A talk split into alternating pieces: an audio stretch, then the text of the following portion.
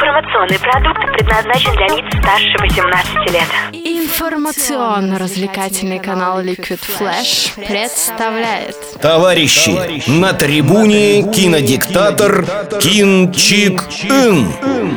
Привет всем! Я суровый критик Люба расскажу вам о сегодняшней премьере Лара Крофт.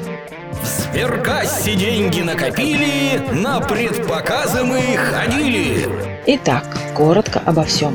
Главная героиня Лара – удивительно удачливая девушка. Вот, кажется, все, тебе конец.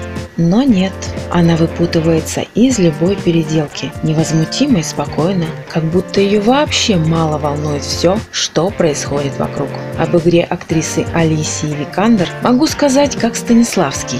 Не верю. И как ни крути, ее все равно будут сравнивать с исполнительницей этой роли в предыдущих фильмах про Лару Крофт с Анджелиной Джоли. Мужской актерский состав порадовал. Доминик Уэст, добрый папа с выразительными глазами, жуткий злодей-убийца Уолтон Гоггинс, белоснежная улыбка и дружок-алкоголик Дэниел Ву, харизматичная мордашка.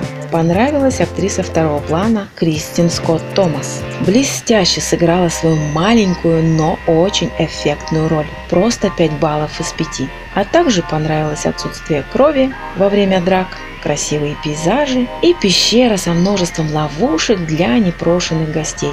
Именно эти ловушки напомнили старого доброго Индиана Джонса.